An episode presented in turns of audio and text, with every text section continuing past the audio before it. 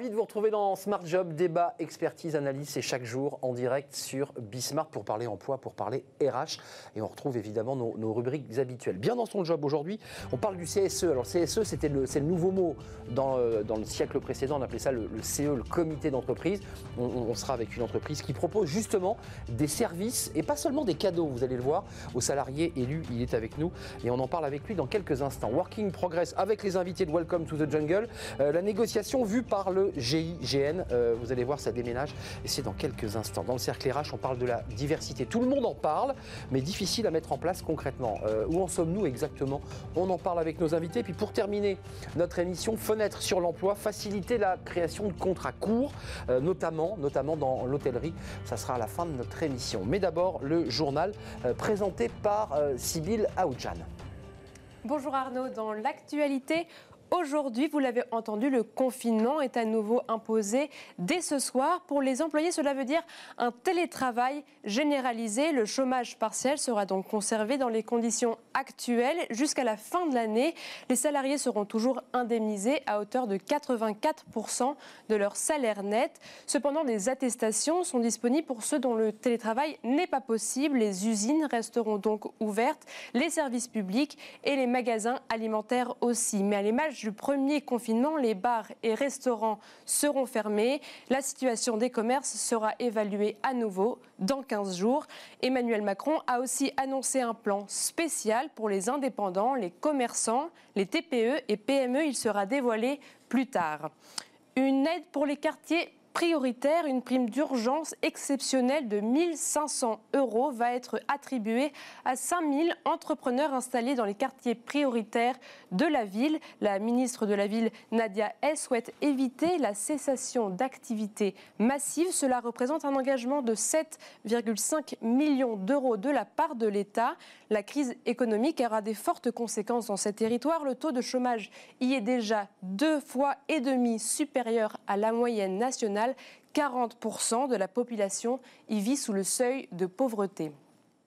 Enfin, Célio euh, va annoncer des fermetures. Euh, la, marque, de Célio prévoit la fermeture de 102 magasins et la suppression de 383 postes dans le cadre d'un plan de sauvegarde de l'emploi. Célio précise que la consultation CSE s'étendra jusqu'au premier trimestre 2021 et que la plupart des magasins resteront ouverts à Noël. Le leader du prêt-à-porter masculin avait été placé en procédure de sauvegarde en juin dernier. Célio emploie 4000 personnes dans le monde et dispose de 488 points de vente en France. Voilà pour l'actualité, je vous laisse avec Arnaud et ses invités.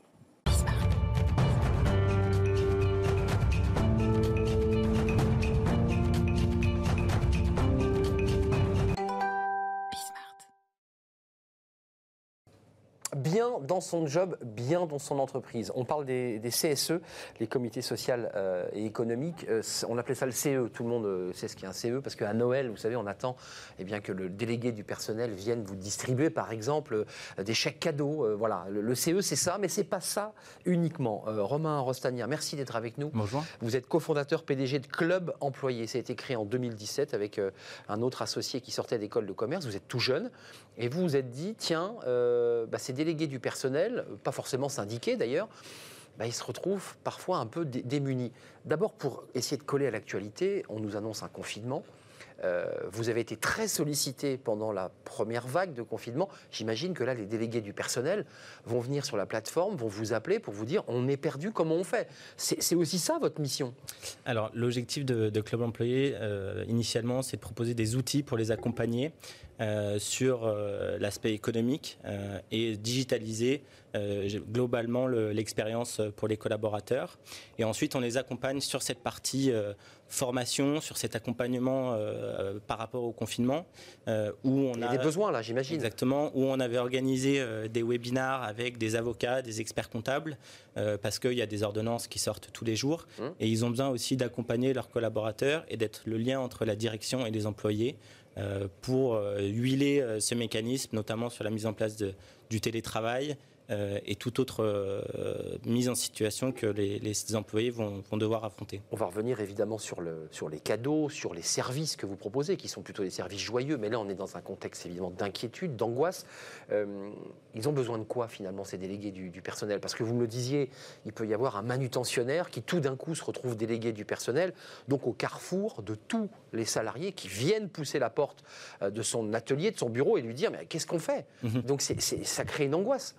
Alors, euh, le CSE a été rendu obligatoire déjà euh, au 1er janvier, donc euh, il y a beaucoup de nouveaux élus qui, sont arrivés récemment. il y a des sociétés où il y a des élus qui sont là depuis 5-10 ans, donc eux sont un petit peu plus mmh. musclés. Les vieux routiers du, CE. pour affronter la situation. Euh, il faut, euh, ceux qui viennent d'arriver, bah, les former rapidement, euh, parce que gérer un plan social sur une société de 200 personnes, bah, c'est compliqué. vous devez mettre en place des recommandations avec la direction pour du télétravail, c'est compliqué. Donc il faut être près d'eux. tout ce qui peut être dématérialisé, digitalisé, ça, on s'en occupe et du coup, ça leur permet, eux, bah, de, pouvoir asseoir leur valeur ajoutée sur l'accompagnement des collaborateurs. et de leur parler en direct. Voir le lien euh, avec euh, leurs salariés. Mais juste une question, parce que c'est vrai que délégué du personnel ne veut pas dire forcément syndiqué. On peut être délégué du personnel sans être euh, rattaché à un syndicat, mais ça se passe comment avec la direction? On vous regarde comment? Ils se disent, mes clubs employés donnent des conseils aux délégués du personnel. comment on vous regarde? Nous, l'objectif, c'est vraiment d'informer, euh, de ce que le CE a le droit de demander et euh, ses devoirs aussi. Euh, on intervient aussi avec les directions parce que c'est pas toujours conflictuel entre le CSE et la direction. Et surtout dans cette situation-là de, de, confinement et de, crise sanitaire, c'est que la santé financière de la société doit être liée avec les droits des collaborateurs. Et ça, souvent, bah, ça se passe bien. faut pas non plus oui, non, je suis d'accord. imaginer le pire. On dialogue hein, parfois, ça se passe même très bien. Voilà, exactement. c'est pas la guerre forcément dans le bureau du DRH. Euh, juste un mot personnel, parce que c'est intéressant d'avoir quelqu'un qui a moins de 30 ans euh, et qui a 27 euh, ans, 25 ans, dit tiens, je monte ma boîte. et surtout, pas pour partir dans la tech, mais pour partir, c'est de la tech, mais pour partir dans un domaine qui est finalement comme ça un peu, un peu délaissé. Pourquoi ce, choix? Alors, on se sert de la tech pour pouvoir accompagner les, CE, les CSE sur. Et vous aussi, vous avez vu, vous dites CE. Hein. les CSE sur euh, des problématiques humaines. En fait, on est dans un marché qu'on ne peut pas digitaliser à 100% parce que c'est de l'humain, c'est du social. Donc, vous ne pouvez pas balancer euh, une plateforme et euh, laisser le, CSE se, gérer. Je, vous en parlais tout à l'heure. Le CSE, c'est pas une fonction, c'est quelqu'un qui s'est présenté mmh. pour pouvoir en parallèle du boulot. Hein. Exactement, pour pouvoir accompagner les, les, salariés. Donc, il faut lui donner des outils pour faciliter tout ce qui est par exemple, billets de cinéma, euh, chèques cadeaux, euh, subventions, remboursements. Ça fait toujours plaisir. Social. Ça, on le digitalise, donc on se sert, on innove auprès de nos 1000 clients aujourd'hui. Ils ont un catalogue, donc, hein, pour être Exactement. Et derrière, ça nous permet bah, de les accompagner sur leur valeur ajoutée être en lien avec euh, les collaborateurs. Euh, avant de nous quitter, il nous reste encore, encore du temps, mais il y a la santé au travail qui est un élément important puisqu'on a fusionné les CHSCT dans un, organisme commun. Mhm. C'était une réforme il y a quelques années. Mhm.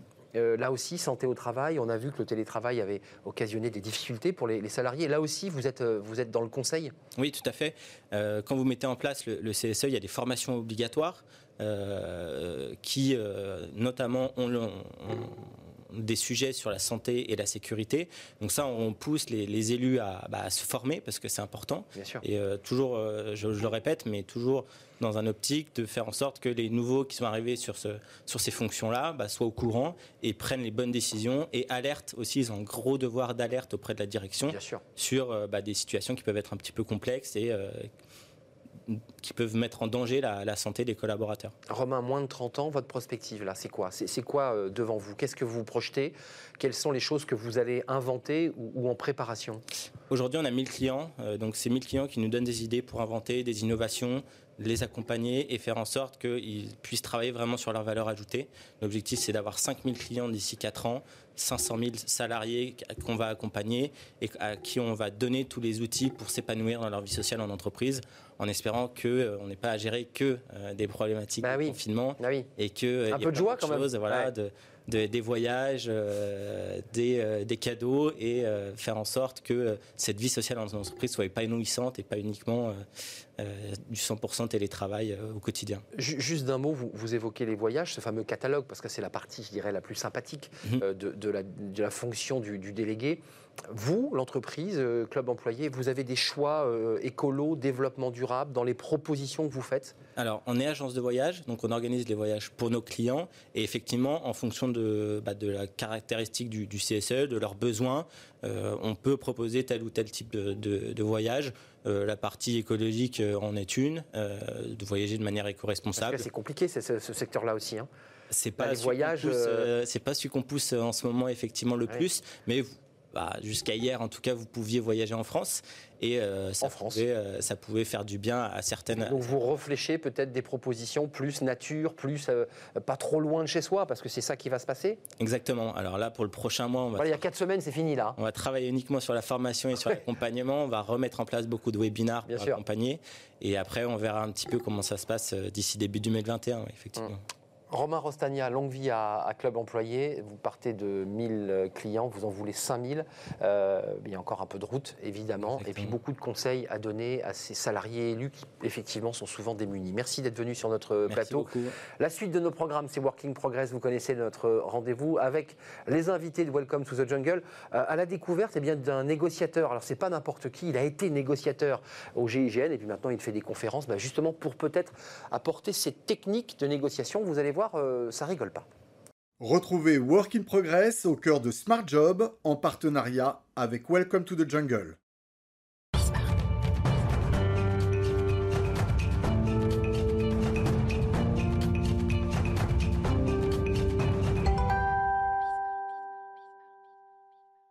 Working Progress avec les invités de Welcome to the Jungle euh, et Mathieu Amaré, fidèle au poste. Euh, Mathieu, alors on, traite de plein de sujets dans notre rubrique. Euh, là, c'est intéressant. On, va s'intéresser à l'art de la négociation. On vient de l'évoquer il y a quelques instants, mais alors avec des techniques un peu particulières, avec des techniques qui, arrivent du GIGN, qui, sont évidemment ces gendarmes d'élite qui sont là en première loge quand il y a une prise d'otage, un attentat, des affaires terribles. c'est ça dont on parle aujourd'hui. Hein? Exactement. On va essayer de tracer des parallèles entre cette unité d'élite de la gendarmerie française et euh, euh, des managers dont euh, il faut assumer des responsabilités, prendre des risques, gérer des profils compliqués. Donc on peut tracer des similitudes tout évidentes pour en parler avec nous. Bernard Tellier. Bernard, bonjour. vous êtes ancien négociateur du GIGN, mais depuis dix ans, vous collaborez avec des entreprises en matière de conseil pour justement apporter votre expertise de cette gestion du conflit et, et d'art de la négociation. la première question que j'ai envie de vous poser, quand on appelle le GIGN ou un ancien négociateur du GIGN, on l'appelle pourquoi? Alors, euh, pour euh, des difficultés en général, des difficultés de relationnel, des difficultés de communication, des difficultés euh, d'esprit d'équipe, de cohésion dans une société, de gestion de conflits et puis de négociation commerciale aussi. Et il y a des parallèles à faire entre la négociation avec un preneur d'otage et de la négociation commerciale. Quelles sont les premières, les premières similitudes tout de suite qu'on peut tracer avec, entre le monde du GIGN qui paraît quand même très extrême et celui de l'entreprise qui est quand même plus soft, ouais. Chose, Plus soft. je vais vous en faire une tout de suite. Il faut savoir que euh, tous les négociateurs au monde, euh, je parle des négociateurs de crise, font la mhm. même erreur. Ils essayent de sauver des otages sur une prise d'otage. Mhm. Vous allez me dire, c'est normal, on est là pour sauver des otages.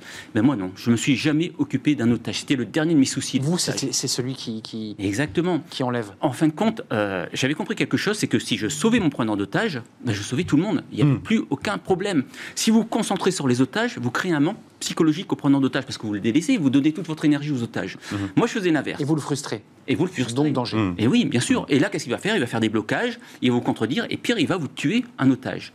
Moi, je me concentrais sur mon preneur d'otage, c'est-à-dire que je lui donnais toute mon empathie euh, à ce preneur d'otage. Je lui, j'essayais de le comprendre. Mhm. Et euh, c'était l'élément le plus important de l'équipe GIGN, ce preneur d'otage. C'était, euh, il y avait, il y avait l'équipe en interne, le groupe d'assaut, mais il y avait l'équipe en externe, c'est ce preneur d'otage, ce, le préfet aussi, la famille des otages, et tous ces gens là je les incorporais dans l'équipe. Et moi, je donnais toute mon empathie à ce preneur d'otage pour l'inclure dans mon équipe. Ce que je veux leur faire comprendre euh, aux dirigeants, aux, managers, c'est que la personne la plus importante de leur équipe, si on est commercial, par exemple, c'est le client. La personne la plus importante pour un dirigeant, c'est ses équipes. Mmh. Et à un certain moment, il va devoir vraiment euh, s'intéresser à ses équipes plutôt qu'à son objectif. Mmh. Mais qui, qui, serait le preneur d'otage dans l'entreprise? Alors, c'est Le c'est- fournisseur, le client qui est Le le exigeant. client, le salarié. Il faut savoir que la personne la plus importante, on va, on va parler du preneur d'otage chez nous, mais la personne la plus importante dans une société en interne, c'est la personne qui vous pose le plus de problèmes. Hmm. Et en général, qu'est-ce qu'on fait avec ces gens-là? On les isole, on les met de côté parce qu'ils nous prennent beaucoup d'énergie. Mais plus vous allez l'isoler, plus vous allez lui donner de la force négative. Et plus qu'est-ce Oui. qu'il va faire? Plus il va faire des Plus blocages. on le frustre, Mm. comme pour le preneur de Exactement. Si je- j'isole mon preneur d'otage, j'ai j'ai des morts, c'est Hmm. certain. Donc qu'est-ce que je vais faire? Je vais l'inclure encore plus dans l'équipe. Et euh, Vous en général, comme un partenaire. Voilà. Et en Pas du général, tout on comme un adversaire. Pas du tout. Bah, si vous commencez à avoir un a priori sur lui, c'est terminé. Vous ne pouvez pas négocier, c'est impossible. Hmm. Quelle disposition psychologique il faut mettre en œuvre pour euh, euh, faire une bonne négociation? Parce qu'on on pense tout de suite aux, aux séries américaines à- auxquelles vous n'êtes pas forcément euh, friand, ou à la Casa des Papels, quand on voit le professeur essayer d'appeler, euh, voilà, ou en tout cas, enfin, lui, lui est le méchant, entre guillemets, mais avec cette policière qui essaye de faire tout en ordre, donc dans un climat tendu, avec beaucoup de pression, etc. On le disait, en entreprise, on est quand même dans un contexte un peu plus soft. Je viens juste demander une petite augmentation de 2% par an. hein. Mhm. Je ne viens pas, euh, je viens pas, je viens pas Ouais, pour ouais. plus. Alors déjà, oubliez toutes les séries américaines. Ok. Tout de suite. tout Ouais, de suite. Euh, deuxièment, Ouais, les SWAT, et ainsi de suite, vous ah, dites que oui, non, faut, faut, faut les éviter tout ça. négociateurs du SWAT, les, Oui, les- euh, Ouais. c'est pas bon, c'est pas Ouais, comme il ça. faut, il faut éviter parce que déjà les séries c'est la fiction, hein, Oui. c'est pas la réalité. Euh, la réalité est beaucoup plus euh, plus dure et beaucoup plus subtile. Euh, alors, il n'y a pas de différence entre négocier une augmentation et négocier euh, des otages. Pourquoi? Parce que nous, c'est notre quotidien. Alors, Vous nous, c'est très bien payé alors, euh, Bernard. je passe la petite joker. Nous, c'est notre quotidien. Négocier, c'est notre quotidien. Donc, on a notre dose de stress, mais pas plus qu'un euh, salarié qui va demander une augmentation, parce que lui, c'est extraordinaire. Il ne va pas nous demander une augmentation tous les jours. Hmm. Donc, il va avoir une dose de stress. Nous, on négocie tous les jours. Donc, ça devient notre quotidien. Hmm. Donc, c'est pas beaucoup plus stressant de faire une négociation que de faire une- demander une augmentation. Il faut déjà. La première chose à faire, c'est de mettre l'ego de côté. Euh, si vous avez un ego surdimensionné, vous allez vous faire manipuler tout de suite. Pourquoi Mm. Parce que les gens, euh, les personnes en face de vous, vont essayer de vous faire basculer cette négociation de fond dans une négociation, dans un conflit de personnalité. Mm. C'est-à-dire qu'ils vont vous attaquer sur peut-être euh, sur euh, votre tenue vestimentaire, sur votre conduite, et là, tout de suite, bam, l'ego éclate et on se fait manipuler tout de suite. Il y a un deuxième piège qui va vous tenter, c'est d'essayer de en se mettant en colère, de vous faire passer aussi en mode colère. Et par effet miroir, on peut vite passer en mode colère. Bien sûr. Et là, vous vous êtes fait manipuler aussi. Donc on Là, on a perdu. émotions. Ouais, on a perdu. perdu, tout de En, suite, en ouais. colère, on a perdu. Oui. C'est un négociateur, se met pas en colère. Mais non, moi, en, en fin de compte, Dans l'entreprise aussi, d'ailleurs. hein. Bien sûr. Eh oui. Ne- Ouais. j'ai- La, co- la colère est toujours mauvaise conseillère. Moi, j'ai un, un dirigeant la dernière fois qui me dit Mais moi, quand je me mets en colère, hop, les gens font ce que je leur dis. Mm. ok? Mais le lendemain, est-ce que vous retrouvez du matériel cassé Ah Mm. bah, Ça m'arrive. Est-ce que vous avez des arrêts maladie Ah, bah oui, ça m'arrive. Mm. Ok, vous avez raison sur le moment, ouais. mais le lendemain, c'est terminé. Bernard, il n'y en a pas beaucoup euh, de négociateurs d'élite euh, au GIGN. C'est quand même des profils euh, assez euh, expérimentés. Le mot élite est important, c'est-à-dire que c'est extrêmement sélectif. Comment on fait pour que justement ça se diffuse euh, dans 20, 25 euh, managers dans une équipe de 2000, 2500 collaborateurs? Comment on essaye d'inspirer un peu, euh, un peu tout le monde pour qu'ils aient les mêmes propriétés que vous quand vous négociez euh, situation tendue bah déjà, euh, faire appel à quelqu'un d'extérieur à la société pour une ouverture d'esprit. Moi, je suis là pour ouvrir les esprits. Leur faire comprendre que si tout ce qu'ils ont entrepris jusqu'à présent en matière de communication, de leadership, de cohésion, de conduite du changement a rela- relativement peu d'effet, bah, c'est qu'il est temps de changer. Ne pas changer les autres, c'est ce qu'on essaye de faire tout le temps. Essayer de changer la personne, c'est impossible. Mm. Pourquoi? Parce que tout se joue entre 0 et 6 ans. Et leurs collaborateurs ont plus de 6 ans, c'est certain. Donc, par contre, là où c'est tout se joue entre 0 Bah, et c'est 6 l'enfance, quoi. L'enfance, C'est là où tout se l'enfance, construit. voilà, là, Ouais. tout, tout se construit entre 0 et 6 ans. D'accord, ok. Par contre, là où ils peuvent jouer et là où je peux intervenir, c'est sur la relation qu'ils ont avec les autres. Et là, ils, ils peuvent intervenir là. Donc vous observez d'abord, un peu comme un négociateur qui veut regarder la situation Bien sûr, je- et qui dit quel profil, il a fait quoi, quel métier. Donc vous observez d'abord. Bien sûr, j'observe, je demande des renseignements, je me renseigne sur la société, mais c'est comme sur une prise d'otage. Vous ne pouvez pas faire une prise d'otage sans vous renseigner sur le preneur d'otage, c'est Mm. pas possible. Il y a des éléments à prendre pour être pertinent. Et un conflit en entreprise pour vous euh, Question toute simple, c'est quoi?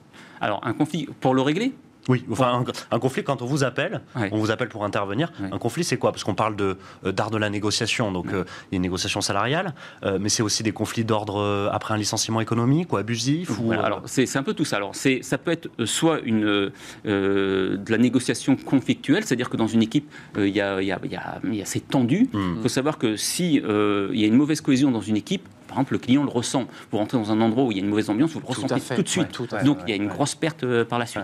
Donc euh, je peux intervenir là-dessus sur la, euh, la négociation euh, conflictuelle en interne d'une Vous équipe. asseyez les gens d'un point de vue concret, parce que là, avec un preneur de tâche et le téléphone, vous l'avez pas Ouais. en visu. Là, vous les asseyez. Alors, ça nous arrive hein, de, il y a, y parfois du visu, ouais, c'est Ah vrai oui. qu'il y a parfois du Je l'ai fait deux fois et deux fois je me suis fait prendre en otage.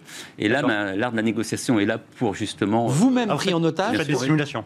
Ben, disons qu'il y a des moments où on peut prendre des risques énormes pour sauver des vies, voilà. Hmm. Et par contre, c'est calculé, c'est énormément calculé. On a une équipe derrière nous, on Hmm. fait des choses euh, euh, mesurées, on va dire. Vous allez jusqu'au bout, On va jusqu'au bout, oui. avec l'hypothèse même qu'on vous prenne en otage. oui, oui. D'accord. Et vous l'avez été. Ça me- ça- deux fois, je l'ai. je Et vous avez réussi à, à vous en sortir par la négo. Bien sûr, par la négo, exclusivement par la négo, oui. Toute cette communication non verbale, cette empathie, l'intelligence émotionnelle qui est énorme. Euh, Si vous voulez être un bon négociateur, il faut avoir une intelligence émotionnelle énorme. Mm. Euh, Il y a des dirigeants qui, qui ont un ego surdimensionné, qui n'ont pas cette intelligence émotionnelle. Et malheureusement, ça crée des carnages, parce qu'ils se concentrent encore une fois sur leur objectif plutôt que sur leurs équipes.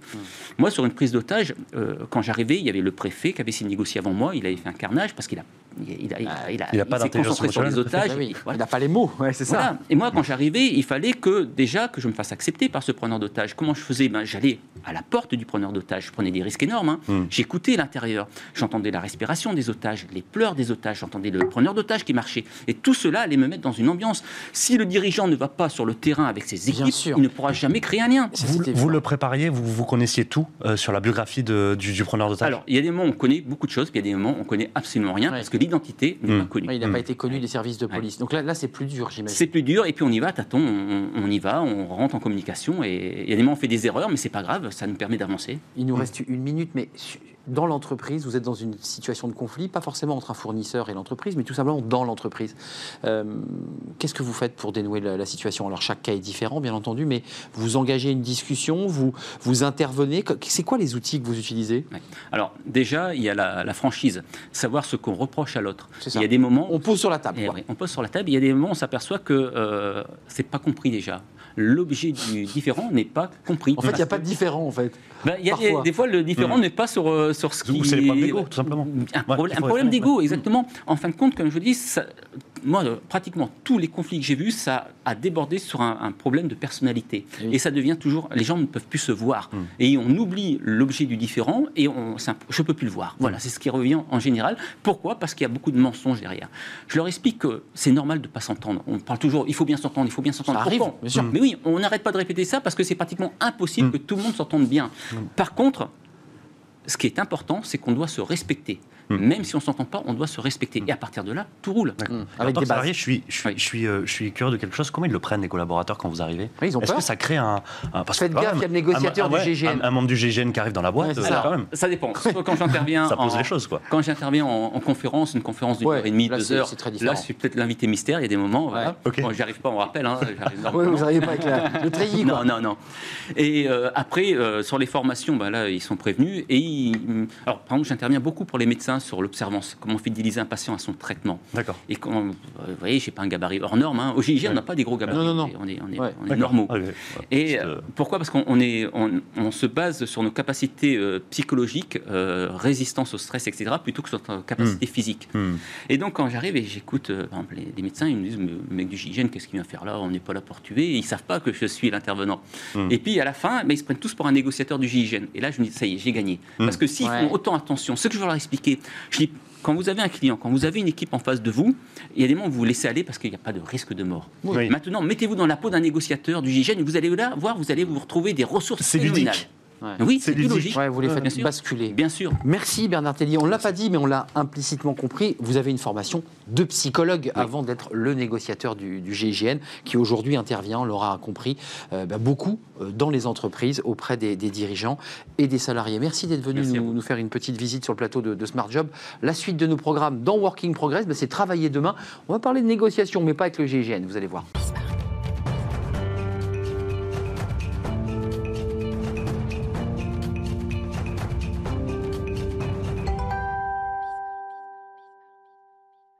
Là, on, on quitte euh, le, le conflit, les zones de conflit, mais on va parler de négociations avec votre euh, invité parce qu'on s'intéresse aux startups. Elles sont très nombreuses, Mhm. elles ont besoin d'accompagnement, elles Oui. ont besoin d'aide, et elles doivent elles-mêmes, on va en parler, convaincre, évidemment, pour bah, faire des levées de fonds notamment. Exactement. Alors on va quitter les zones extrêmes, euh, quoique. Euh, peut-être une zone extrême quand en fait on est une startup et qu'on cherche des fonds. Euh, pour, euh, pour ce sujet, j'ai invité euh, Mathias Flatin, ravi de vous avoir sur le plateau. Bonjour. Bonjour. Vous êtes euh, associé d'Accéléo, une plateforme d'accélération et aussi un fonds euh, euh, d'investissement. Euh, vous aidez les startups par votre programme d'accélération euh, à, euh, à se développer, euh, mais vous êtes aussi un fonds d'investissement, ce qui est assez rare hein, dans le milieu. Expliquez-nous un peu ce, ce positionnement différencié. Hybridé. Oui, tout à fait. Mais en fait, euh, à l'image du venture capital et de l'investissement dans des startups euh, anglo-saxons, euh, l'investissement européen s'est beaucoup professionnalisé euh, depuis une dizaine d'années. Mhm. Et la chance d'Axeléo, c'est d'être né dans ce contexte il y a sept ans, donc en adéquation avec euh, ces nouveaux besoins des, des startups euh, qui sont de plusieurs ordres. Et le besoin historique, c'est des financements, euh, Oui, d'abord, c'est Mhm. l'investissement, mais aussi un apport stratégique avec des investisseurs qui sont dans un board, euh, qui prennent l'habitude d'échanger régulièrement avec le ils rentrent dans l'entreprise physiquement. Ils rentrent dans l'entreprise physiquement, mais finalement pas encore sur le plan opérationnel. Et l'intérêt d'avoir, en plus de ce VC, donc on gère 80 millions d'euros, d'avoir un accélérateur, c'est d'avoir des ressources qui, elles, sont opérationnelles, qui sont euh, câblées, outillées, qui ont la méthodologie pour accompagner les sociétés sur le plan opérationnel sur des problématiques très précises Hmm. euh, d'ordre organisationnel, définition du pricing, de la proposition de valeur. De Ça, la c'est votre valeur produit. ajoutée, j'ai envie de dire. Vous n'êtes pas un- des business angels, vous intervenez concrètement dans l'entreprise. Oui, exactement. On bâtit avec le fondateur des sessions individualisées de 1 à 2 mois euh, pour accélérer et combler les trous qu'il peut avoir euh, dans, dans la raquette. Parce que le constat que vous avez peut-être fait, c'est quand une entreprise est, euh, est financée par quelqu'un à, à, à coup de millions, elle ne sait peut-être pas ce qui se passe vraiment. Euh, elle sait peut-être pas ce qui est en jeu et vous, vous, vous lui apprenez, euh, vous l'accompagnez pour euh, justement lui dire euh, peut-être que là, c'est peut-être pas la mauvaise option, ça, ça, c'est ou, ou- ou pas la bonne. Oui, oui la, la- la chance qu'on a en tant qu'investisseur, c'est qu'on va passer énormément de sujets sur des marchés très variés. Hmm. Donc euh, petit à petit, on Vous sait, avez une vue globale. On ne sait pas forcément ce qu'il faut faire, mais on sait ce qu'il ne faut pas faire. Euh, on a plein de pistes intéressantes à apporter aux fondateurs. Et si on se contente de les apporter euh, tous les trois mois dans des boards ou euh, avec des coups de téléphone de temps en temps, euh, on s'aperçoit que c'est pas forcément toujours, ça, ça, ça infiltre pas, ça pénètre pas forcément dans le, le plan opérationnel de la société. C'est pour ça que c'est intéressant d'avoir des ressources qui suivent le fondateur euh, Mais- euh, plus de manière dynamique. On, on évoquait la négociation, c'est intéressant parce que, évidemment, on, va vous regarder sur, sur Bismart dans, dans l'émission. Beaucoup de startups vont dire Mais je ne connaissais pas Axeléo, il faut vite, vite que je prenne contact avec eux. Comment ça se passe? Vous faites là, vous avez des gens qui viennent, il faut qu'ils arrivent à vous convaincre qu'il faut les aider. Comment ça marche? Parce que vous avez euh, l'entonnoir, là, il y a l'effet entonnoir. Euh, Le, le- le premier facteur et le seul facteur euh, principal, c'est l'humain. euh, et et l'humain euh, se, se- se montre, mais aussi il se démontre dans le temps. C'est le risque que nous, on prend en pariant sur des entrepreneurs, en, Eh oui, c'est un en pari, accompagnant des, Hmm. des entrepreneurs dans la durée. Euh, et, et le facteur le plus important, c'est la résilience finalement. C'est euh, un entrepreneur, quelle que soit l'issue de sa société, même quand c'est un succès à la fin, il passera toujours par une ou deux ou trois phases très difficiles euh, dans lesquelles il va se révéler. On va voir si il y a une des- typologie de la réussite, quoi. Exactement, d'affronter ces, ces- ces- ces combats. Donc on, les, on essaie de déterminer s'ils ont ces valeurs-là. Euh, et puis on essaie aussi de déterminer si on va vraiment pouvoir avoir une relation de transparence avec eux pour vraiment leur apporter ce... Qu'est-ce qui peut valeur. bloquer Qu'est-ce qui peut bloquer concrètement? Qu'est-ce qui vous fait dire dans cette entreprise-là, je peux pas, je peux pas partir avec elle? C'est justement souvent le, le sentiment qu'on n'arrivera pas à travailler avec cette personne parce qu'on n'arrive pas à s'écouter mutuellement. Donc c'est un problème vraiment humain là, vraiment, Ouais, vraiment. Très souvent humain. Et puis après, on a évidemment des, des bases. Oui, de, il faut un marché profond pour faire une Oui, très grosse société. les secteurs. Allez-y, c'est quoi les bases justement technologiques. C'est quoi ces bases-là, les, les- les fondamentaux en fait qu'il faut avoir pour euh, avant de venir. Oui, mais justement, c'est justement ça. C'est euh, au-delà de l'humain, c'est d'avoir un marché assez profond Ouais. pour être Mm. sûr de pouvoir faire une très grosse boîte. Euh, des facteurs différenciants euh, par l'offre, par le produit, par la technologie. Mhm. Euh, des choses assez uniques dans la société qui seront difficiles à reproduire et qui feront que non seulement on va faire une grosse société parce qu'on a un gros marché, mais en plus on va pouvoir intéresser des acquéreurs stratégiques parce qu'on a une proposition de valeur qui est plus ou moins unique. Donc benchmark, quand une entreprise vient vous voir, il faut quand même avoir un background suffisant pour, pour lui dire, bah, voyez, par exemple, là, ce logiciel, bah, il existe déjà, euh, et vous, vous serez concurrentiel. Ça, c'est important.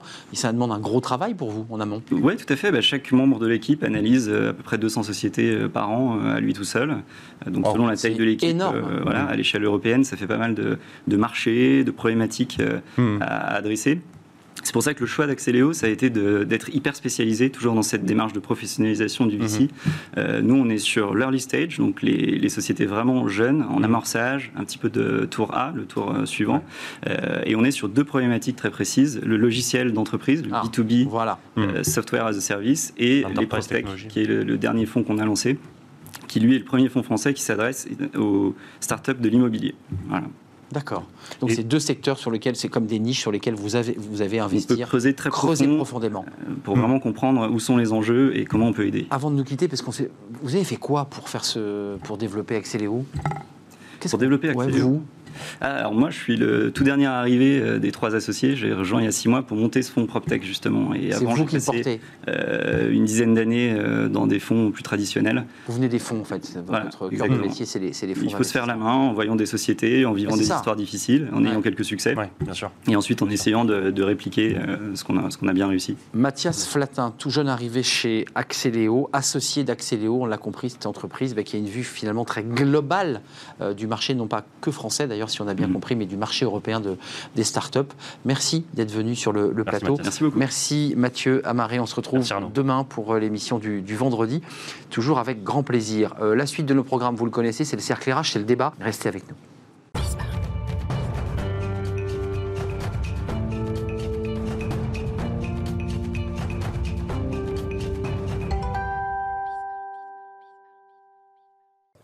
Le cercle RH, nos invités sont là, c'est notre débat, le débat quotidien. Vous connaissez notre rendez-vous, on parle de la diversité.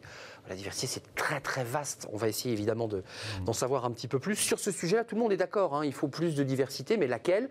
Euh, Comment on l'organise? On va faire le point avec mes, invités dans quelques instants, parce qu'on connaît évidemment euh, les obligations légales, l'égalité homme-femme. Il y a eu plusieurs lois qui ont été votées, mais la diversité, c'est bien plus que ça.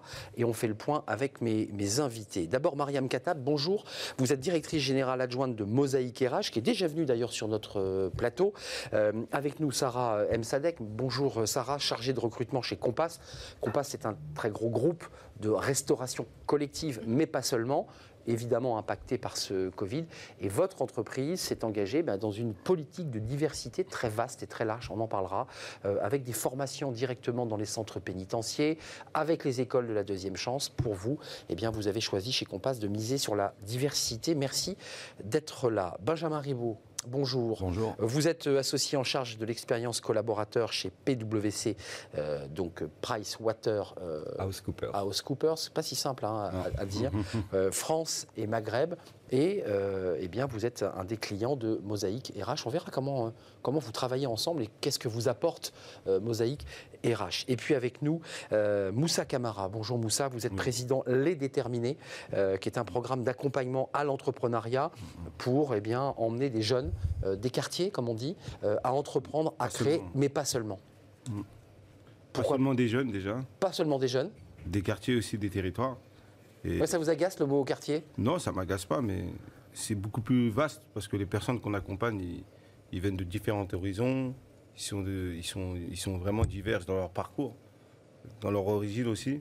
Et du coup, euh, réduire ça uniquement à des jeunes que dans les quartiers, c'est c'est trop réducteur. C'est trop journalistique. c'est trop cliché. Je, suis assez d'accord. Juste un mot chacun sur votre définition de, de, la diversité.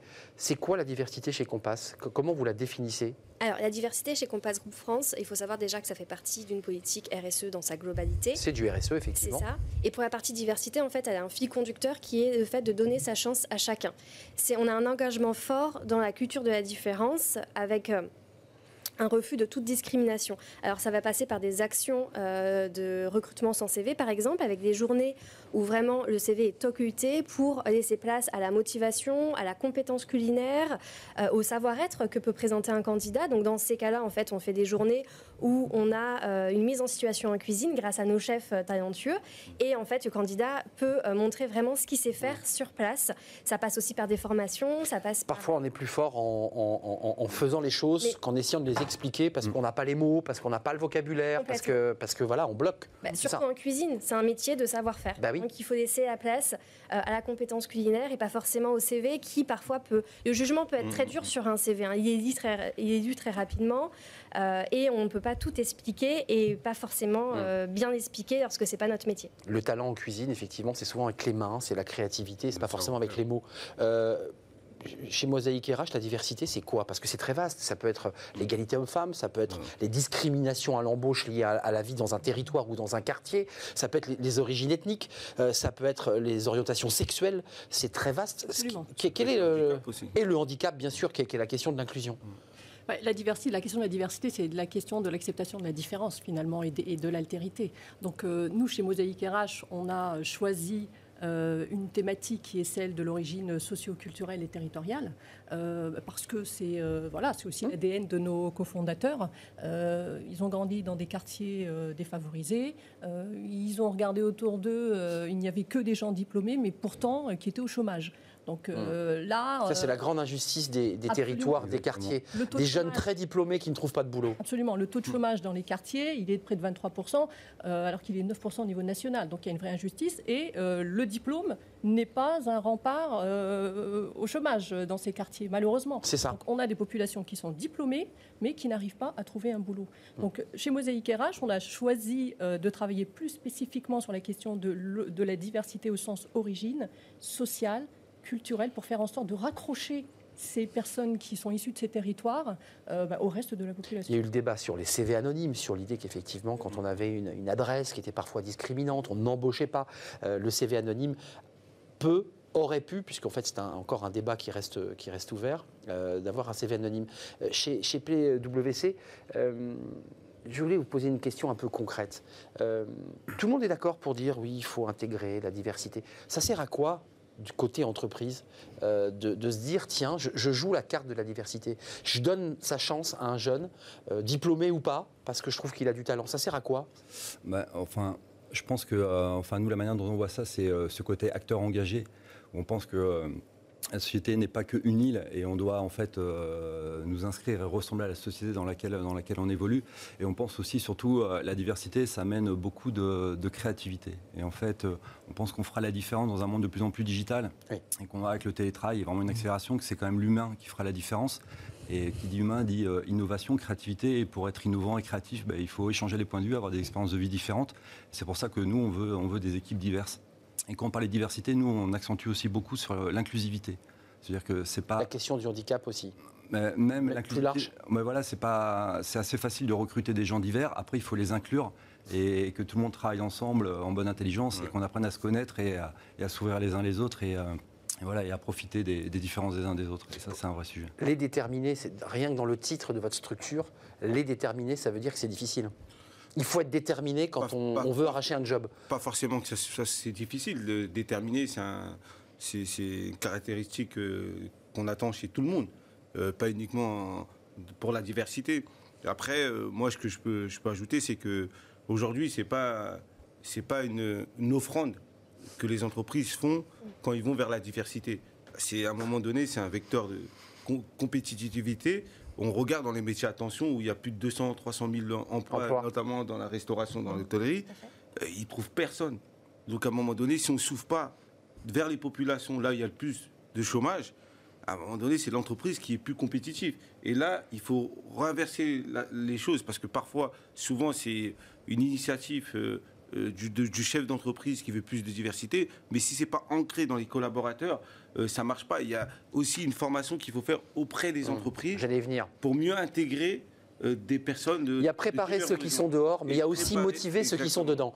Euh, vous êtes d'accord avec ça Je suis d'accord parce qu'elle vivre ensemble en fait. Nous on a fait une campagne euh, lancée en début d'année J'ai vu. ouais, et de sensibilisation. Héros. Exactement. Qui en fait reprend euh, toutes parfois les discriminations qu'on peut, euh, qu'on peut entendre, hein, l'orientation sexuelle, euh, le sexe, les origines, euh, euh, le handicap. euh, et effectivement, l'idée c'est de sensibiliser, de former nos collaborateurs, euh, nos collaborateurs en interne à la à la non-discrimination, en fait, au fait de vivre ensemble pour ressembler effectivement à la société finalement euh, dans laquelle on vit. Ju- Juste un mot, je l'évoquais tout à l'heure, il y a des formations. Vous êtes, de- Mhm. vous êtes un, un des membres de, de l'école de la deuxième chance, c'est important pour récupérer ceux qui se sont cassés la figure et qui vont reprendre le chemin. Il y a aussi un travail euh, auprès des, des détenus. En un mot, pourquoi cette, euh, cette, cette volonté aussi Parce que ces détenus, on n'en parle jamais, mais un jour ils sortent de prison et souvent on- ils sont marqués au fer rouge, ils ont été détenus, ils ne trouvent plus de boulot. Ça, ça aussi, c'est un élément d'in- d'inclusion. En fait, tous les publics, effectivement, tous les publics sont concernés. Les détenus, parce que effectivement, si on ne donne pas une seconde chance et si on ne les aide pas à retourner vers la voie professionnelle, ça peut être très compliqué pour eux. Euh, on a un marché euh, dans le pénitentiaire, donc c'est un devoir aussi euh, d'agir dans, dans ce Mm. cas-là pour nous. Il y a effectivement, avec l'école de la deuxième chance, les jeunes déscolarisés, parfois très jeunes, hein, qu'il faut essayer aussi d'accompagner dans cette voie professionnelle. Il y a aussi les, les mineurs migrants non accompagnés qu'on aide avec les exact. associations La Croix-Rouge et France Terre d'Asile. C'est vrai qu'on essaye, euh, parce qu'aussi on a la chance de pouvoir offrir un métier qui est la cuisine, qui est un métier d'insertion à toutes ces personnes. Euh, voilà, on essaie de toucher euh, de, de multiples publics afin de, effectivement, d'avoir des candidats motivés, des candidats compétents, euh, mais aussi parce que euh, c'est euh, voilà, une force pour nous de pouvoir le faire. Ma- Mariam, juste un mot, parce que c'est un débat politique qui n'a pas été tranché, l'idée de donner du travail aux, migrants, parce qu'on a vu ces femmes, et notamment ces hommes qui étaient sous les, sous les métros, dans des tentes, et qui attendaient, qui sont des gens parfois diplômés dans leur pays, qui ont fui par la guerre, par la crise économique. Est-ce que, en plus des populations qui sont discriminées françaises, et qui en souffrent, il y a aussi ces migrants. Est-ce que vous pensez que c'est aussi une réflexion à mener euh, que de laisser ces gens euh, vivre dans la rue euh, de rapines et de, rien du tout? Bah, disons que nous vivons dans une société où bah, le travail, c'est ce qui permet de se sociabiliser. Ah oui. Euh, donc forcément, à un moment donné, quand vous êtes dans une population euh, euh, considérée comme exclue, vous êtes exclu de la société. Donc je pense que quand on, on- on recrute, quand on est une entreprise qui cherche des compétences, il faut élargir son, son- son sourcing, hein, ce qu'on appelle le sourcing, au maximum et ne pas forcément faire attention au diplôme de la personne, à l'histoire vécue. Ça, on l'entend de plus en plus. personne, Mais plutôt à ce qu'elle peut apporter. C'est soft skill, quoi. Ce qu'il est, quoi. Ce qu'il est, mais aussi ce qu'il peut apporter à l'entreprise, ses capacités euh, de, de faire euh, dans l'entreprise, plutôt que de euh, juste euh, rester focalisé sur la représentation euh, qu'on a de cette personne euh, parce qu'elle ne nous ressemble pas. Mm. Et aujourd'hui, euh, malheureusement, en France, il faut qu'on évolue sur ces questions-là. Euh, il faut se détacher euh, du diplôme ou se détacher de parcours Bien sûr. euh, Un peu plus à l'américaine, Voilà. si je peux me permettre. C'est-à-dire, euh, je te donne ta chance, quoi. C'est ça, pour, pour, pour aller véritablement chercher les compétences qui vont accompagner les entreprises dans la durée. Parce qu'aujourd'hui, on sait que euh, en 2030, 80% des, des Ouais, c'est compétences que nous avons aujourd'hui seront complètement désuètes. Ouais, c'est les nouveaux métiers de demain euh, qui- Absolument. qui- dont il faut se préparer, Donc, auxquels il il faut se plutôt préparer. aller chercher euh, des capacités, euh, des, euh, des, des- des- des- des- des comportements, des attitudes, des, des- des- des motivations, plutôt que d'aller chercher un diplôme dans une discipline en particulier. Il y, a, il y a un élément, parce que j'ai lu un, un papier assez intéressant où les startups avaient du mal à recruter des jeunes, euh, parce qu'ils mettaient en avant aussi la marque employeur en disant, mais attendez, a- on a notre image de marque employeur, l'image de notre entreprise, compliquée, pas facile. Comment on fait là pour marier euh, marque employeur et la diversité? Alors là-dessus, euh, je pense que justement, on parlait de, de, de levier de, de performance sur la diversité, mais je pense Et de que- compétitivité d'ailleurs. mais- Mais je pense que la diversité, c'est aussi un levier d'attractivité. Euh, moi, nous, on a vu euh, dans les ressources humaines, on recrute à peu près euh, 1500, entre 1200 et 1500 personnes par an sur 5000 collaborateurs dont 500 à 700 jeunes. Et on a vu sur les 3-4 dernières années qu'en fait, les attentes des jeunes euh, avaient changé, notamment dans les questions qu'ils nous posaient pour euh, venir nous rejoindre. C'est clair. Et notamment, un des points était la diversité. C'est-à-dire que beaucoup, euh, beaucoup nous disent mais, euh, mais quelle est votre politique de diversité? C'est-à-dire que nous, on ne veut pas travailler avec nos clones. On veut travailler dans un environnement beaucoup plus divers et beaucoup plus égalitaire. Et donc, euh, c'est quoi votre réponse à ça? Donc, je pense que euh, c'est une question de survie pour les entreprises, la diversité. hein. C'est vraiment, euh, voilà, soit Pour recruter les talents, en fait, c'est ce que vous dites. recruter les talents pour avoir ce levier de performance, d'innovation et même d'acceptabilité de la société. Nous aussi, on voit beaucoup de nos clients qui, de plus en plus, lorsqu'ils nous soumettent des appels d'offres, nous demandent à avoir en face d'eux des équipes de plus en plus diverses. Donc, si on ne s'adapte pas, moi, je pense qu'on va, on va mourir. Un, un mot sur le savoir-être, parce que euh, vous, vous me disiez il faut motiver ceux qui sont dans l'entreprise, mais vous accompagnez, Ouais. jeunes ou pas d'ailleurs, vous me disiez, Ouais. euh, à, créer leur boîte, à, à Ben- trouver un job. Il y a quand même le savoir-être qui est important. Bah, c'est tr- c'est très important le savoir-être parce que si euh, on dit ouais on veut plus de diversité dans mon entreprise mais on prépare pas les gens en amont parce que déjà il faut aller les chercher il faut, le- faut aussi les convaincre que on va vous faire confiance on va vous donner votre première chance une fois qu'on va les chercher il faut aussi les accompagner nous c'est ce qu'on fait dans notre programme d'employabilité où euh, on les accompagne pendant plusieurs mois au savoir-être avec l'entreprise qui joue un rôle sur le, le savoir-faire sur l'expérience métier qui permet en fait de réussir 90% d'embauches en CDI sur euh, les, les- les parcours qu'on accompagne. 90%. 90% parce Débouche sur un CDI. Il y a eu un, un accompagnement en amont. Il y a eu aussi une prise en charge par l'entreprise pendant la durée d'accompagnement pour intégrer l'entreprise. À- Prendre un jeune qui n'a pas forcément d'expérience professionnelle ou qui n'a pas forcément les diplômes, le mettre direct dans l'entreprise, parfois ça peut être compliqué. Ça peut casser. Donc ouais. du coup, il faut créer toute une préparation en amont qui permet de faire en sorte de Ça, donner des action. codes professionnels aux jeunes ou aux moins jeunes hein, pour qu'ils puissent réussir euh, sa mission dans l'entreprise. Chez S'intégrer, sa capacité de, de- de s'adapter à l'environnement. Et, et puis de trouver du bien-être aussi, d'être heureux d'aller au travail. Parce que Et tout le monde est gagnant, l'entreprise est gagnant, le jeune est gagnant, et, et ça fait des Hum. évolutions de parcours. parcours, quoi. Et il construit sa vie, parce que souvent, évidemment, le fait de ne pas avoir de boulot, ben, c'est- d'attendre euh, de rester chez ses parents et de ne pas pouvoir s'engager dans un appartement. Chez, chez Compass, l'intérêt pour vous, c'est quoi? Alors, On a compris que la restauration, c'était un métier sous tension, Ouais. qui a besoin de recruter, euh, peut-être moins en ce moment dans ce contexte, mais il y aura des besoins de recrutement. Ce pas les métiers les plus attractifs, euh, la restauration collective. C'est ça aussi votre intérêt, c'est aussi d'aller chercher, euh, je dirais, un vivier de- de- de- d'emplois Oui, bien sûr. Euh, c'est important, euh, je rejoins vos propos dans la valeur hein, qu'on qu'on peut euh, diffuser. c'est des valeurs qu'on doit partager en fait avec les candidats. Mais c'est aussi effectivement un vivier de candidats. Aujourd'hui, on vit une vraie pénurie hein, de cuisinants sur le marché français en tout cas.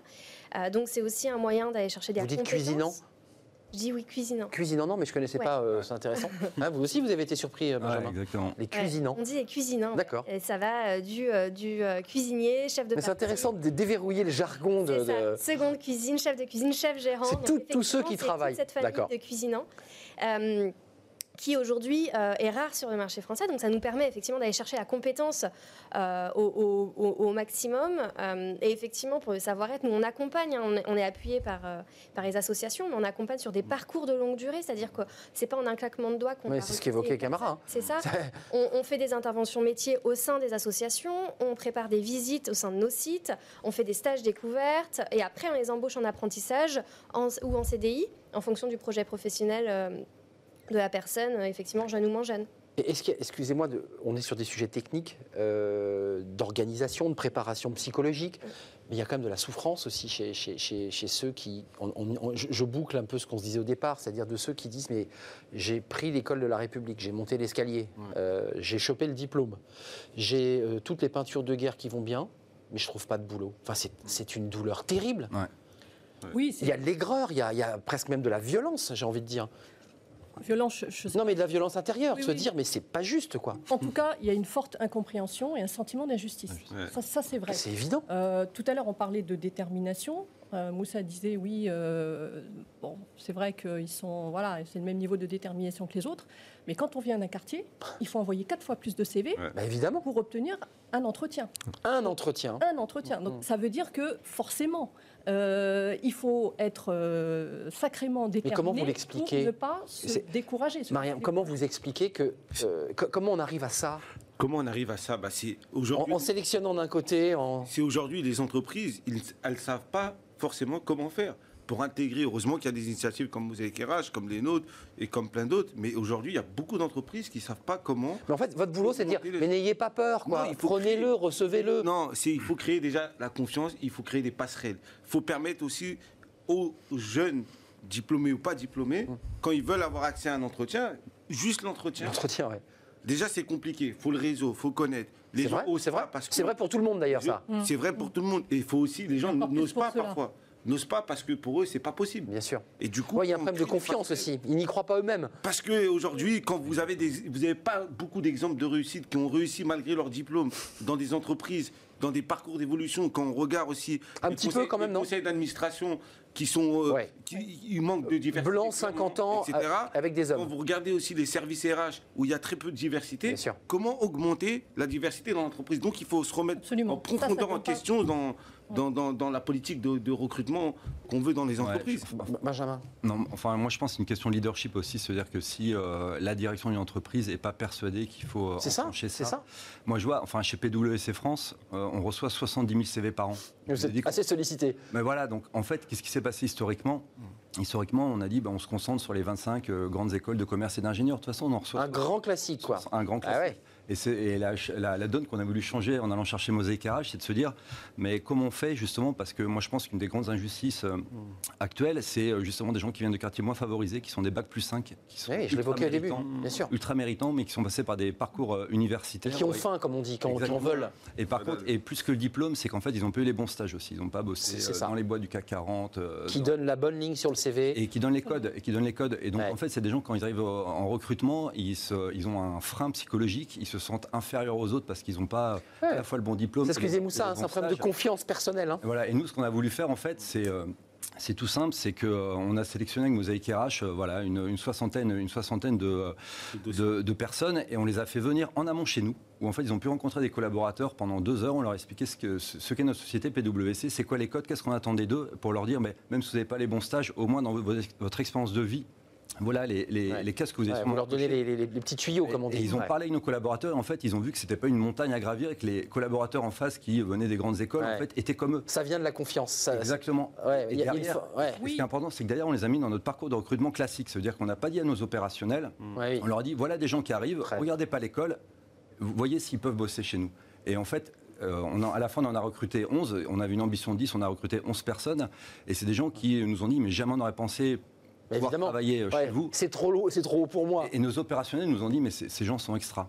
Ouais. Et surtout, on a appris derrière, et je vais finir là-dessus, on a appris derrière qu'en plus, ceux qu'on n'a pas retenus, parce qu'on ne pouvait pas en- tous embaucher, certains sont allés chez nos concurrents et nos confrères. Parce qu'ils avaient pris confiance. Et pris confiance, oui. ils ont été embauchés certains chez nos concurrents. Et donc voilà, donc on est dans un cercle vertueux. Sniff, vous- ils vous font signe de l'autre côté. Ouais, non, non, bah, moi, je pense qu'ils. Enfin, non, non, de toute façon, on est tous. euh, voilà, du moment qu'on leur donne accès à l'emploi et dans des, des postes, euh, des postes intéressants, moi, c'est le principal. Mais juste, c'est intéressant ce qu'on ce qu'on entend, c'est-à-dire que vous aussi, vous avez cette carte, cette stratégie de, de dire, parce que vous vous occupez du recrutement, on ne regarde pas le CV, traitez-le euh, comme tout le monde, et à travers notre grille, on les prend ou on les prend pas. C'est comme ça que vous faites? Complètement. Oui, oui. Nous, on ne regarde pas les écoles, on ne regarde pas euh, forcément que le parcours. euh, Pour tous les postes, excusez-moi, parce qu'on parlait des cuisinants, donc ça peut être des aides cuisiniers qui, qui coupent les légumes, jusqu'au chef de cuisine, jusqu'à des cadres, à des postes de postes. C'est responsabilité. vrai qu'on a beaucoup parlé euh, des cuisinants parce que c'est là où il y a une pénurie. J'adore ce mot, cuisinant. Euh, il va avoir un gros succès. Euh, mais mais c'est sur tous les postes. Vraiment, l'ensemble des équipes RH, l'ensemble des, des équipes Compass sont convaincus euh, par le fait qu'en fait, peu importe de d'où on vient, on peut réussir et on peut réussir chez Compass. Euh, on a, nous, euh, une diversité de personnes euh, au sein de l'entreprise. Euh, qui, euh, qui est très variée. Euh, on a 90 nationalités différentes parmi tous les collaborateurs. Donc vraiment, on est convaincu par cela, la différence. Et ça marche. C'est une richesse et ça marche. Ouais, la mayonnaise, elle prend, c'est-à-dire Ah, qu'en mais la fait, ça. mayonnaise, elle prend. Et effectivement, pour que tout le monde soit bien. Euh, bien ouvert euh, d'esprit sur le vivre ensemble. C'est pour ça qu'on fait des formations et, et des campagnes de sensibilisation pour vraiment euh, se développer de plus en plus. C'est-à-dire que ça prend, ça marche. On a fait plein de choses dont on est fier, mais on veut aller encore plus loin. Euh, c'est pour ça qu'on travaille avec des associations, qu'on essaye de mettre en place de nouvelles choses pour se développer au mieux. Moussa Camara, il nous reste malheureusement trop peu de temps. Euh, Juste un mot, ouais. un- vous voulez rajouter un mot, Marie juste rajouter un mot. Euh, vous avez dit qu'en effet, vous travaillez sur euh, tous les niveaux dans l'entreprise et ça, c'est extrêmement important. C'est-à-dire que on a Pas- trop, pas les postes, on a trop- subalternes. On a trop souvent euh, euh, cantonné la diversité aux, aux Postes. Ouais. de premier, euh, de De- ouais. premier niveau. Ouais. Or, euh, il Au salaire bas, faut le dire. Absolument, Bah oui. ça a l'air bas parce que c'est plus facile. Sauf que euh, oui, c'est un challenge, mais c'est extrêmement important aussi de diversifier les, le middle management et les dirigeants. C'est pour ça que je posais la question hein, jusqu'où vous allez dans, Absolument. dans la diversité? Donc, on, on a travaillé avec PwC sur des, des- des- des beaux postes qui Ah sont oui, les c'est des cœurs postes de- importants, les les cœurs de métier des de consultants, consultants. ouais. euh, chez PwC, euh, mais on, on travaille aussi avec d'autres entreprises sur des, euh, des recrutements de dirigeants qui ont une autre histoire. Mmh. Vous allez jusqu'en haut de la pyramide. pédigré. Ouais. Ça, c'est extrêmement important parce que ça envoie un signal aussi Ouais. à C'est l'ensemble possible de des réussir. collaborateurs et Rôle aux, modèle. rôle voilà, aux, aux candidats qui peuvent enfin se projeter à tous les niveaux de Ouais, très de intéressant. C'est jusqu'en haut de la pyramide. Je vous donne le mot de la fin, Moussa, parce que je vous l'avais donné, et puis euh, Mariam a, fait une- a complété. Non, non, mais- Non, mais de toute façon- je rejoins totalement ce qu'a dit Myriam. Et c'est, voilà, aujourd'hui, euh, être dans la diversité, c'est comme les enjeux euh, environnementaux. euh, on ne peut pas faire ça aujourd'hui. Si on veut que les entreprises réussissent, il faut que ça soit aussi à l'image de, de la société dans laquelle on vit. Bon, écoutez, vous avez fait connaissance à travers cette émission aussi, parce que ça va permettre peut-être d'échanger les cartes, c'est intéressant. Euh, merci à vous quatre de nous avoir éclairé sur cette question. Merci. Il reste de la, de, de la route, mais on voit qu'il y a des choses qui se passent. Euh, ça existe, c'est concret. Il reste encore du, du chemin à parcourir. Est-ce par la loi? Est-ce par l'initiative euh, associative, de terrain? C'est un autre sujet. Euh, et vous reviendrez peut-être d'ailleurs en débattre avec nous, parce que ce, ce sujet reste totalement ouvert. Merci à Moussa Kamara, président Les Déterminés. Merci à Mariam Katab, directrice générale adjointe de Mosaïque RH. Merci à Benjamin Ribaud, associé en charge de l'expérience collaborateur chez PwC et ces 11 nouveaux collaborateurs que vous avez euh, intégrés et accueillis. Puis merci à Sarah M. Sadek, qui est chargée du recrutement chez Compass, qui est un groupe de restauration avec tous ses cuisinants. Euh, restez avec nous. Euh, fenêtre sur l'emploi, on parle des contrats courts. Bah, justement, tiens, des contrats courts dans l'hôtellerie, ça va intéresser euh, Sarah M. Sadek.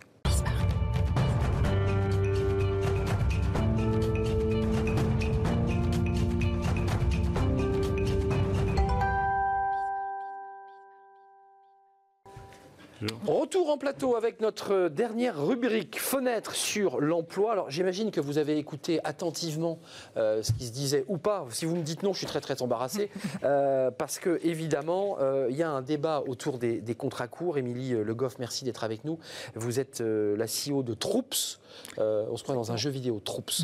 Euh, vous- votre plateforme, elle permet de digitaliser 100% les relations RH, c'est bien ça? Exactement, ouais. euh, avec, excusez-moi de faire le focus tout de suite parce que on a peu de temps, Ouais. avec l'idée de faire des contrats courts, notamment en direction de l'hôtellerie, de la restauration. Pour- pourquoi cette cible-là? Parce qu'il y a des besoins, j'imagine? Alors, euh, l'objectif de Troupe, c'est, euh, et notamment de HCR Emploi, c'est de digitaliser euh, tous les contrats de travail, le recrutement et le contrat de travail, mais y compris les CDI. Donc, euh, donc Oui, c'est pas que les CDD, contrats courts. Après, c'est vrai que c'est beaucoup utilisé pour les contrats courts, parce que parfois, on a des contrats de 3, 4 heures, 5 heures, 6 heures qui sont de fait par, par, par le métier forcément courts.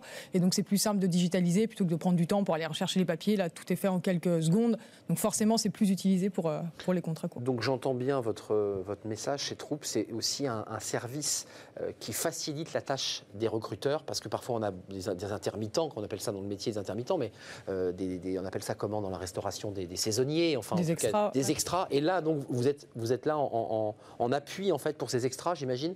Voilà, exactement. En fait, tout est rentré dans l'application smartphone des, extras et des, ça. salariés, voire même des saisonniers. Quand on veut faire un contrat, on a juste à mettre le début euh, et la, et la fin de l'heure du contrat. Tout est paramétré au niveau des fiches de poste.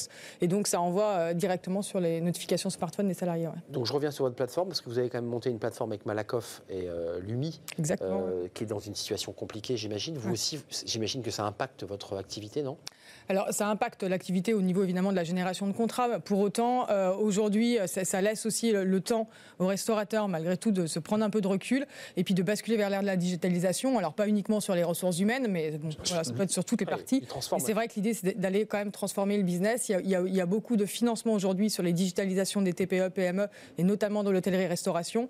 Et voilà, ça peut être un, un moyen, en tout cas, de prendre ce, ce virage-là, une fois que tout le reste est réglé. Quoi. Donc euh, créé euh, en quelle année, Troops 2016. 2016. euh, et, et là, la question que j'ai posée au début de l'émission à, à ce jeune créateur de start-up, c'est quoi votre prospective? Parce que je le redis, on est dans un contexte de confinement qui va être officiel à partir de ce soir. J'imagine multiples inquiétudes chez vos clients. Ouais, alors chez, chez les, chez les clients, chez nos clients, effectivement, c'est quand même euh, franchement compliqué. Après, Bah oui. on a un peu senti venir. euh, moi, je suis basée à Lyon, euh, donc on avait quand même aussi cette période de, de- de- de pré-confinement, en tout cas de couvre-feu ces, ces derniers temps. Donc, Mais là, ça va tomber comme un coup près. C'est-à-dire bah. que tout d'un coup, c'est terrible. Là aussi, je vous imagine que vous avez un accompagnement à faire avec eux. Ouais, exactement. Alors, on, on les accompagne, surtout que nous, on travaille beaucoup avec cet outil sur les, les experts comptables. On est en partenariat avec les experts comptables. Euh, donc euh, et là, il y a beaucoup d'accompagnement et c'est vrai qu'on ne va pas du tout les, les aider à faire des contrats de travail pour le moment, mais plutôt sur d'autres euh, d'autres parties. Mais, euh, et on va aussi les accompagner à prendre en main, prendre en main l'outil. Mais sur la partie faire des contrats de travail, c'est sûr que ça va À pas faire être... des contrats de travail, je pense à l'hôtellerie, Sur cette période-là, restauration. c'est pas- Euh, il y a eu une première étape où on les a maintenus jusqu'à 21h, et puis à partir de ce soir, l'ensemble du réseau, sur l'ensemble du territoire, sera fermé. Euh, hôtellerie et restauration. Enfin, on imagine le choc, euh, évidemment, que vivent là, en ce moment même, euh, les professionnels. C'est évidemment un coup terrible. 4 semaines, quatre semaines ou 15 jours, puisqu'a dit le président hier, en fonction fonction des résultats sanitaires, on réaménagera. Donc évidemment, il y a beaucoup d'attentes et d'angoisse. Merci Émilie Le Goff, CEO de Troops, euh, qui est une plateforme de digitalisation 100% en matière RH et à destination notamment des métiers dont vous nous avez parlé, et pas qu'en contrat court, hein. vous m'avez rectifié Voilà, tout de suite. exactement. Non, non, j'ai bien compris, mais aussi avec euh, des, des CDI. Euh, Sarah M. Sadek, merci de m'avoir accompagné. Moussa Kamara, merci d'être venu et d'être resté avec moi jusqu'au bout de cette émission. D'ici là, portez-vous bien. Euh, voilà, le confinement va, va arriver, ça va modifier votre quotidien, mais nous serons là, J'en suis sûr. À très vite. Bye bye.